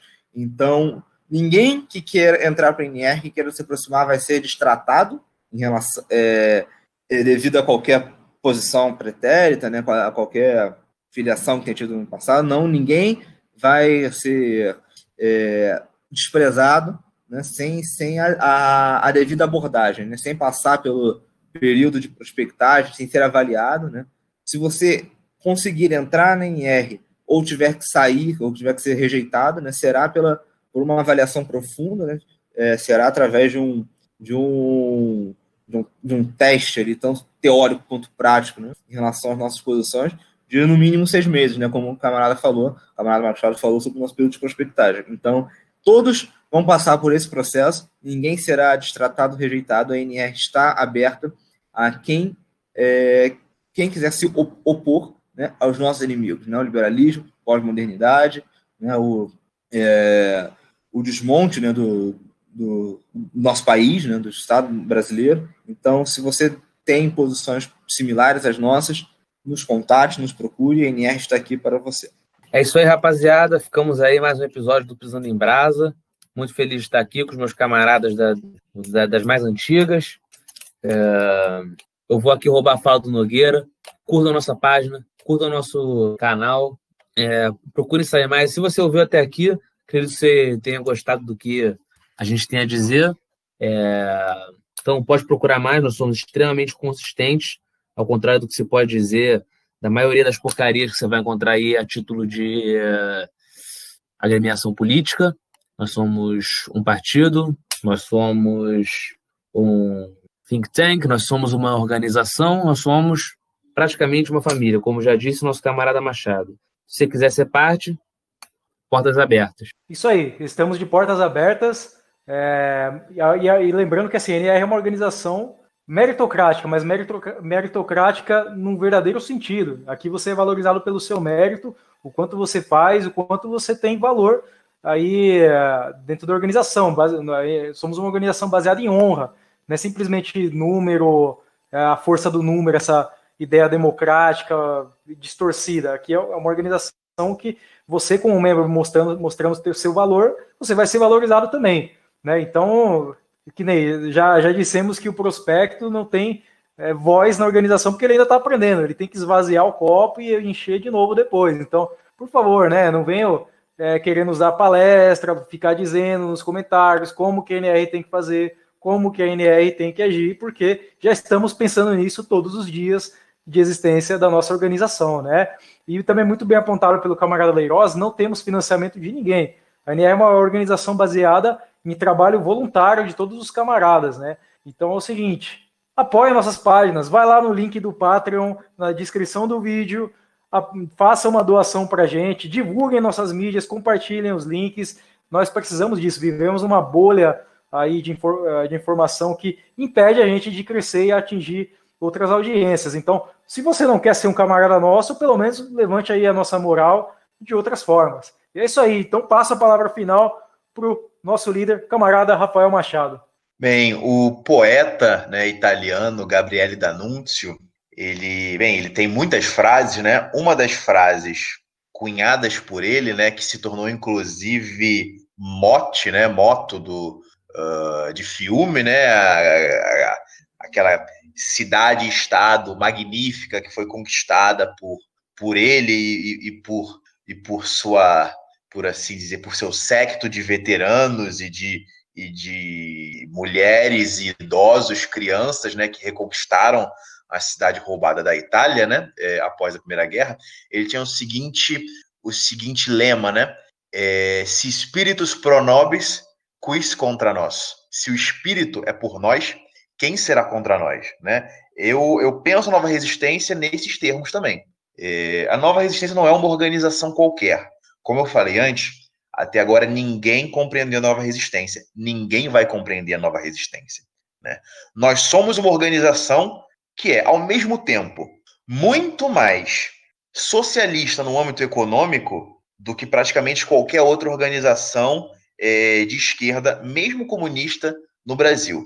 E, ao mesmo tempo, nós somos né, a organização evoliana, né, no sentido aí de estudiosos e, e de, de, entre aspas, herdeiros do pensamento do, do filósofo italiano Júlio Zévola no Brasil. Né? Nós fazemos esse casamento. Quem faz esse casamento? Ninguém. Né?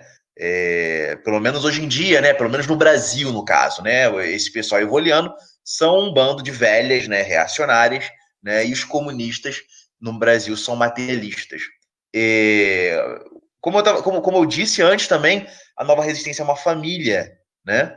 Nós defendemos os nossos, né? Nós protegemos os nossos, nós não medimos esforços é, para ajudar os nossos.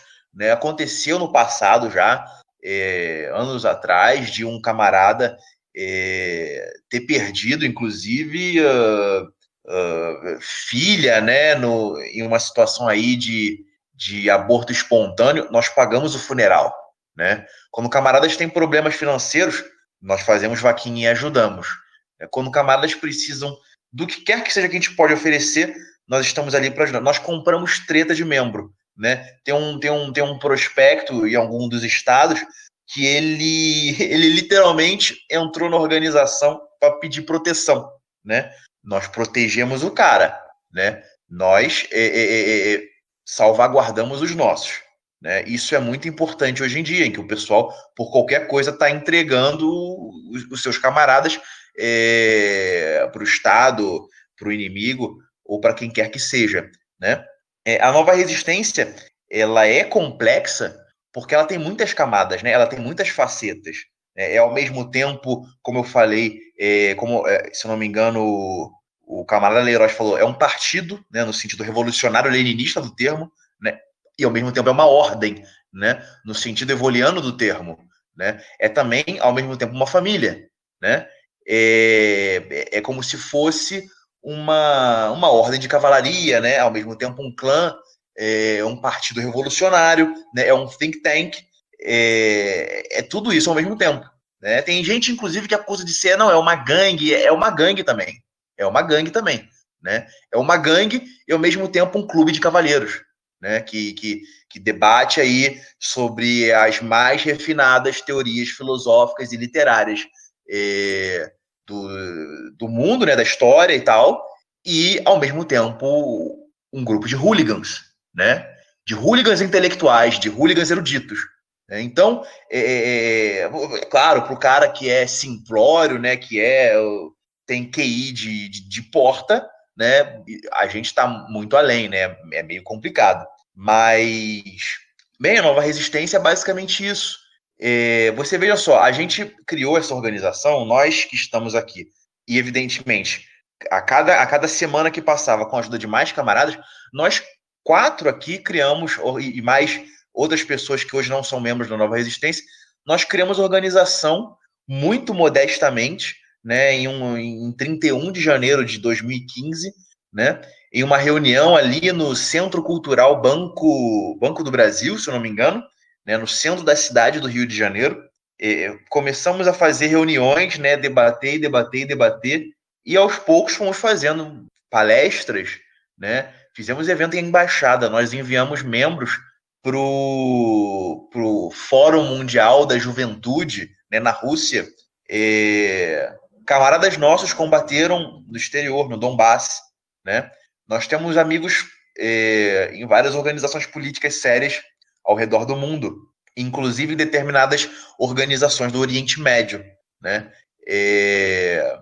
Então a nova resistência ela tá com raízes fincadas muito mais profundas do, do, que as pessoas pensam. Tem gente que acha que a gente vai desaparecer de um dia para o outro. Estamos aqui já há cinco anos, vamos fazer seis anos nesse próximo ano. E nós sabemos, como o, o camarada Isaac falou, é um trabalho de formiga. Nós somos pacientes, né? Nós temos paciência, inclusive estamos dispostos a, se necessário, preparar o caminho para os nossos filhos. Vários membros da NR já têm filhos e estão preparando seus filhos é, para entrarem na organização também, né? É, então é, é, é, basicamente isso. Uh, a gente não vai parar. É, é impossível deter a gente. Quanto mais nos atacarem, mais fortes vamos ficar.